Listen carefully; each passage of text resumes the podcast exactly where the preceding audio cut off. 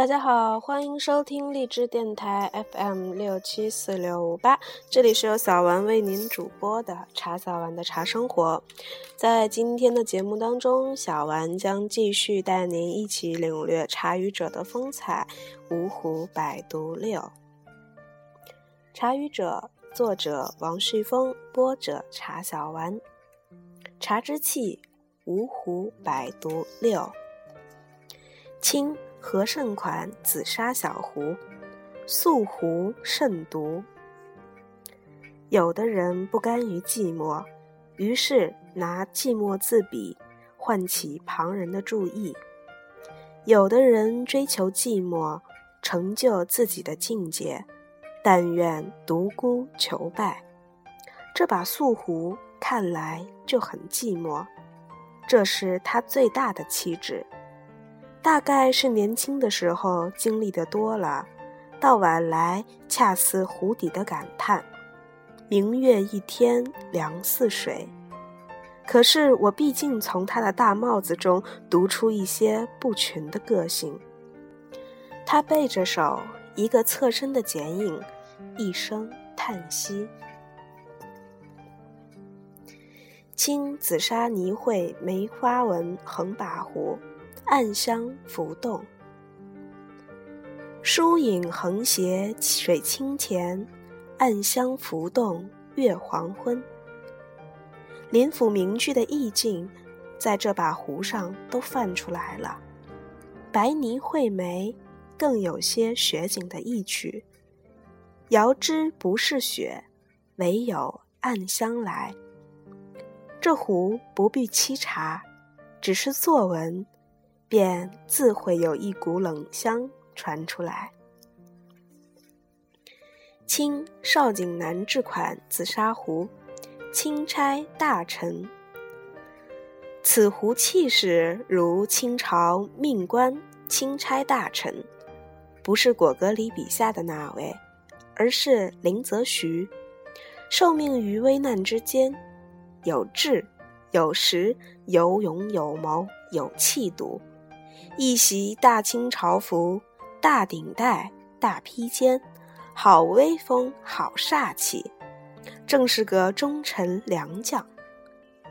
然而，既落下了道光年间人邵景南的款，这位钦差大臣的踌躇满志便化作无奈。道光而下，天朝上国旧梦不再。这位大臣虽不知是否落得发配边陲，至少也如这胡名所刻，只能依仗看孤山了。青朱泥小狮球壶，橘子红了。这把壶真是玲珑可爱，它就是个熟透了的小橘子。而且须是黄岩密举，皮薄无核多汁的那种，虽还不至于谗言欲吞，一旦拢于袖中，恐也就爱不释手了。壶底篆文的落款真漂亮，阳县蒋玉泰制，六词六字构成了圆形，有一种复杂而有序的线条美。一看这个底款。外行也知道，这个小红柿子是个宝贝。清孟辰款朱泥小壶，小壶的人生。这把壶可能是百把芜壶中最小的一把，也可能是最小的壶之一，也就是一枚鸽子蛋的大小。我想到《格列佛游记》中的小人国利。利利普特，如此小巧的茶壶，怕不是小人国的遗物。盯着它看了很久，仿佛能看到一群煞有介事、神气活现的小人儿走出来，烧水、泡茶、吟诗、作联，指点江山、激扬文字、针砭时弊、感时伤势。造物者用宇宙之眼来看我们，只怕也是小胡的人生。是不是有些讽刺？记得吴远明曾经把它托在掌心给我的学生看，他还眉飞色舞地讲这把梦辰灌桂。据说如此小的壶，高手照样能轮三四人的茶，那真是功夫啦。青紫砂狮球壶，狮子睡瓜上。狮球卧在瓜楞上，明明是种奇怪的搭配。然而，瓜楞本身就是有趣的东西。狮子抱球又生动活泼，天生的讨人喜欢。狮子睡在瓜上，也真是可爱的，像童话中的景象。难怪就成了清代到民国上百年的经典款式。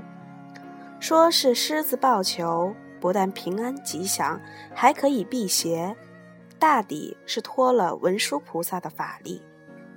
狮球壶大大小小的前面也赏了几把，围这一把，不仅壶盖内钳了玉林的大名，底款还落了“贡菊”二字。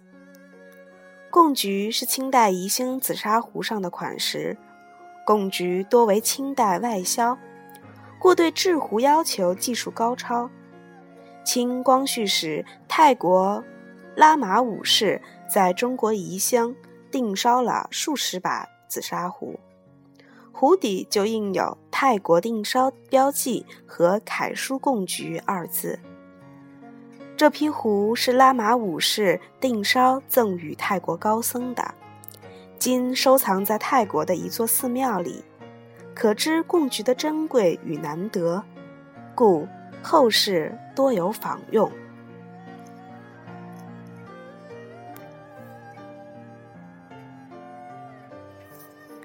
清，清德堂制紫砂立帽壶，改良派。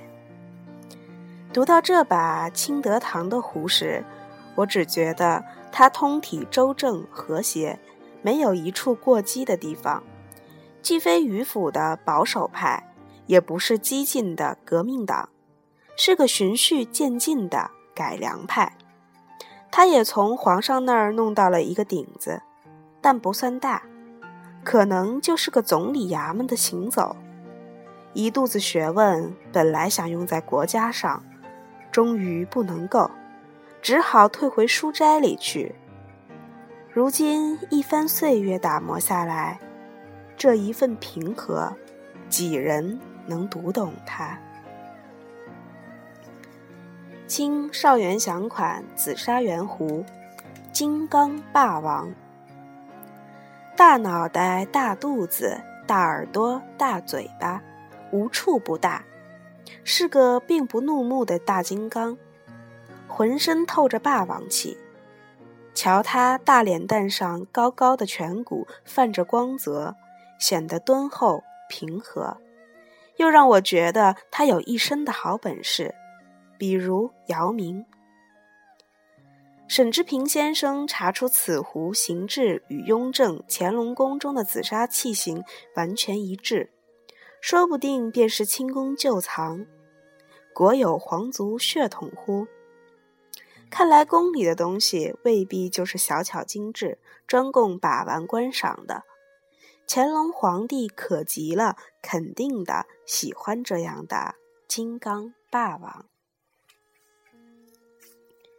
青紫砂松鼠葡萄壶，五子登科。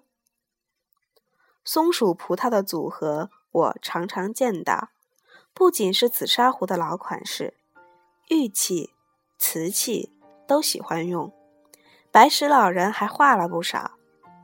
壶身是一截老树段，枝叶及葡萄缭绕壶的全身，几只松鼠跳跃其间，在捉迷藏，玩得不亦乐乎。数数有几只松鼠？壶盖钮是两只松鼠，松鼠抱在一起，看着缠绵劲儿，想必是对情人。葡萄藤上趴着一只，抬着头正看着那一对，酸溜溜的，满是醋意。壶的下方有一个树疤，从洞里露出一个脑袋和两条尾巴，让我觉得这壶内是别有洞天。是四只、五只，还是六只呢？葡萄果实堆叠繁密，象征着五谷丰收的富贵。成串的葡萄还有多的含义。葡字又与福字近音，鼠在十二时辰中为子。葡萄、松鼠合起来就是丰收富贵、多子多福。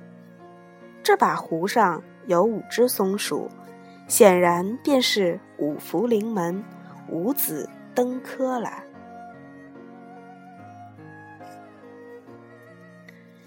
清中尼小壶，闺阁中人。上百年下来，这位闺阁中人的皮肤保养的还是这样的红润、细腻、有光泽，还有弹性，手感齐佳。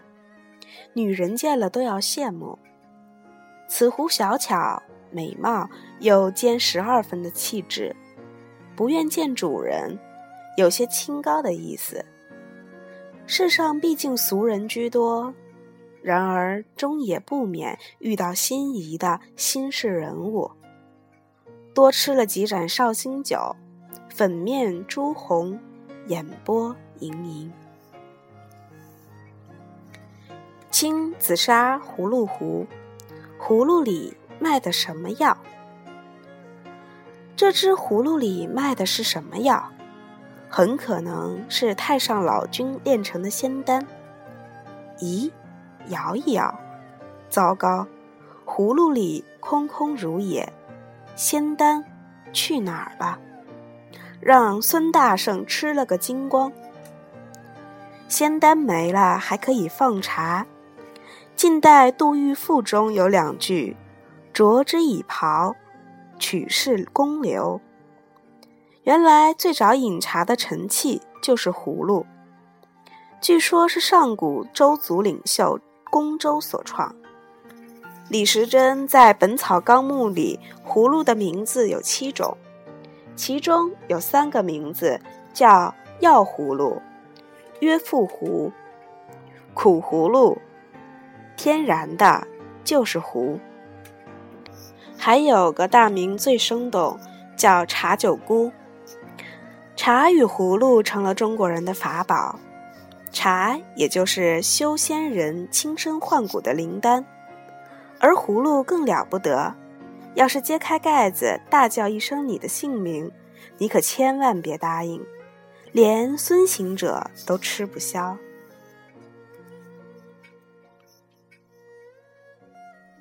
民国檀沙明壶款本山绿泥炉壶，以酒代茶。明明是一把茶壶，壶身铭刻的“香气入帘花所聚”，后面还有一句未出，应该是“清光当见月依人”。但我却总以为此君是为酒而生的，并且是为了唐代的白居易的先生的酒而生。绿蚁新醅酒，红泥小火炉。晚来天欲雪，能饮一杯无？白居易的小火炉本色为红泥，此处的炉壶却是绿泥呀。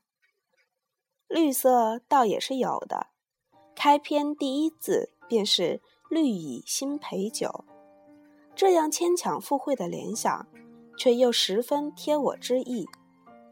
炉身有耳，套上拎环，里面红红火火的，置以炭火，便可如张岱一般的，在大雪纷飞的湖上，于湖心亭观雪、烹酒、作诗。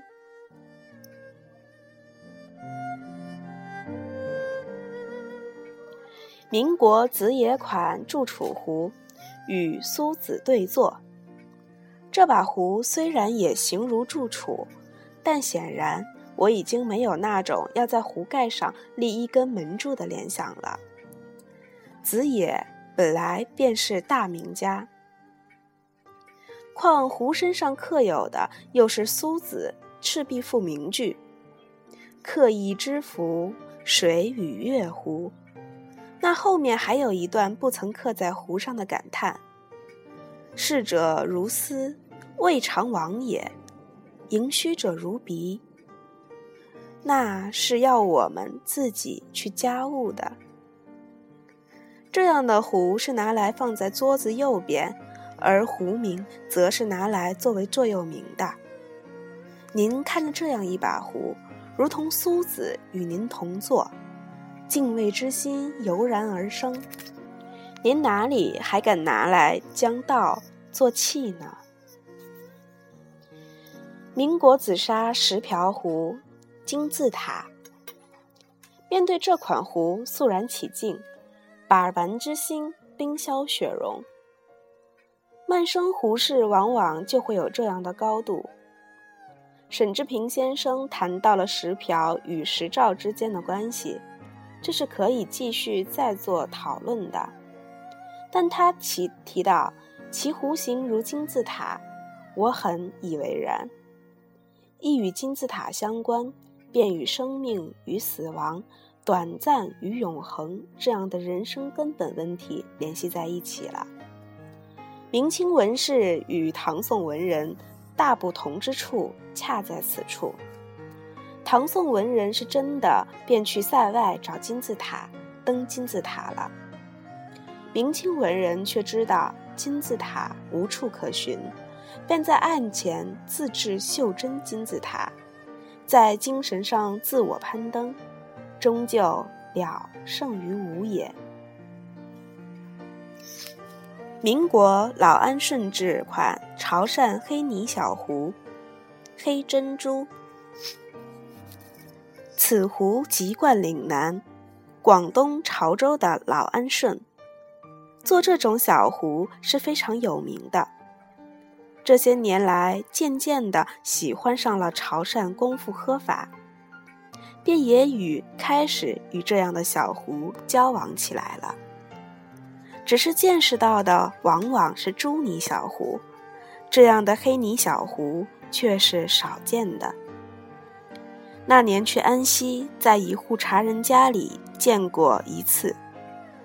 我有一粒黑珍珠，做了项子的项链的坠子，夏天佩戴，又小又夺目，与此壶或可有一比。民国鄂普都制款潮汕朱泥小壶，它是一滴水。它是一滴水，是软的、小的、温暖的、滋养人的。我张开嘴，想把它咽下去，成为我身体的一部分。如此，美便将与我同在。我们现在可以理解了，为什么有的美会让人产生一种捧在手里怕摔了，含在嘴里怕化了的感觉。因为太怜惜它，便想，还不如将它吞了吧。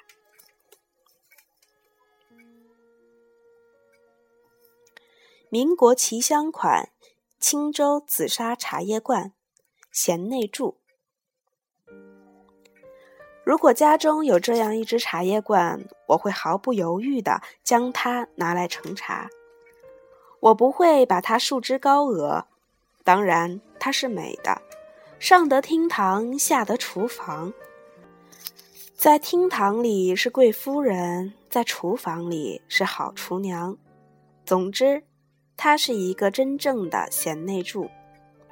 她身上的确有一种古色古香的情调，镶嵌的花纹很精细。这种青州产的茶罐通气不透水，藏茶甚佳。我曾经去过越南一次，逛过他们的古玩店，觉得这种罐子很有那种热带地方的风情。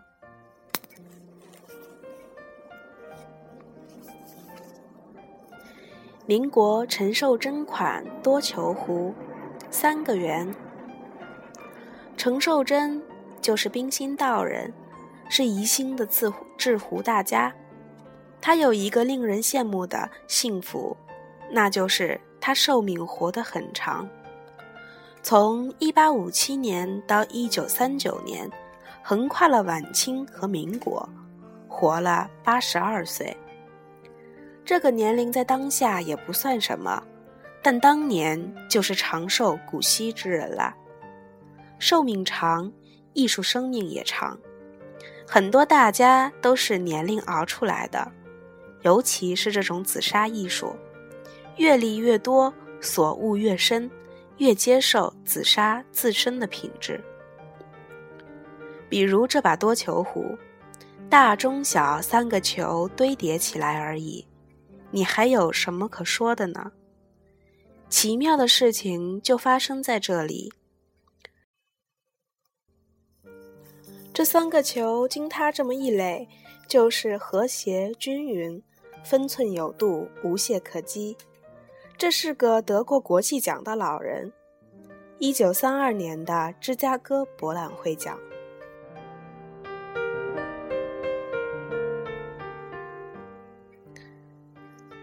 民国连升款紫砂东坡提梁壶，大雅。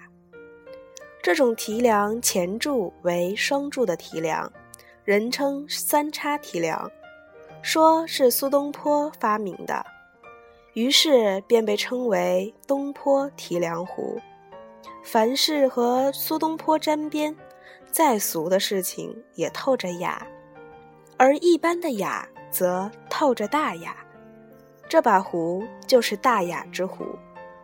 我喜欢这把壶的颜色，如皮肤细腻的印度人的肤色。在这样的壶上刻字，金石之气特浓。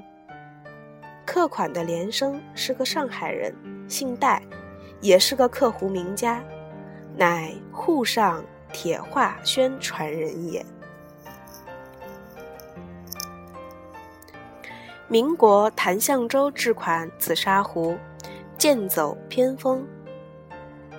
这把壶是会骗人的，粗粗看就是一把菱形壶，再仔细看吓了一跳，原来这把壶的把和流都置于棱角的对角线上，这真是太离谱了。我一下子就想到了杜牧写的《李贺集序》。金蛋熬制，牛鬼蛇神，不足为奇虚荒诞幻也。真是亏了这位名叫谭向洲的制壶者想得出来。虽然不过是偏了那么一点方寸，但那就是主旋律和多样化之间的重大差别了。做出来了，大家说那有什么？不过如此。但你想想看。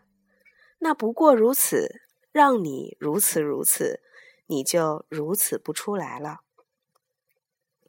书名也刻得天马行空，一面说春风花浪，秋月玉潭，还挺工整；另一面就老实招供，云石主人最后刻，我都能看个看到那云石主人的醉态了。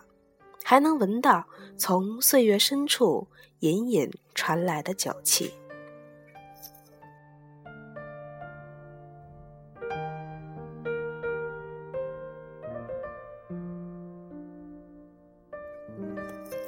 今天的节目就到这里，敬请期待下期《五虎百毒七》。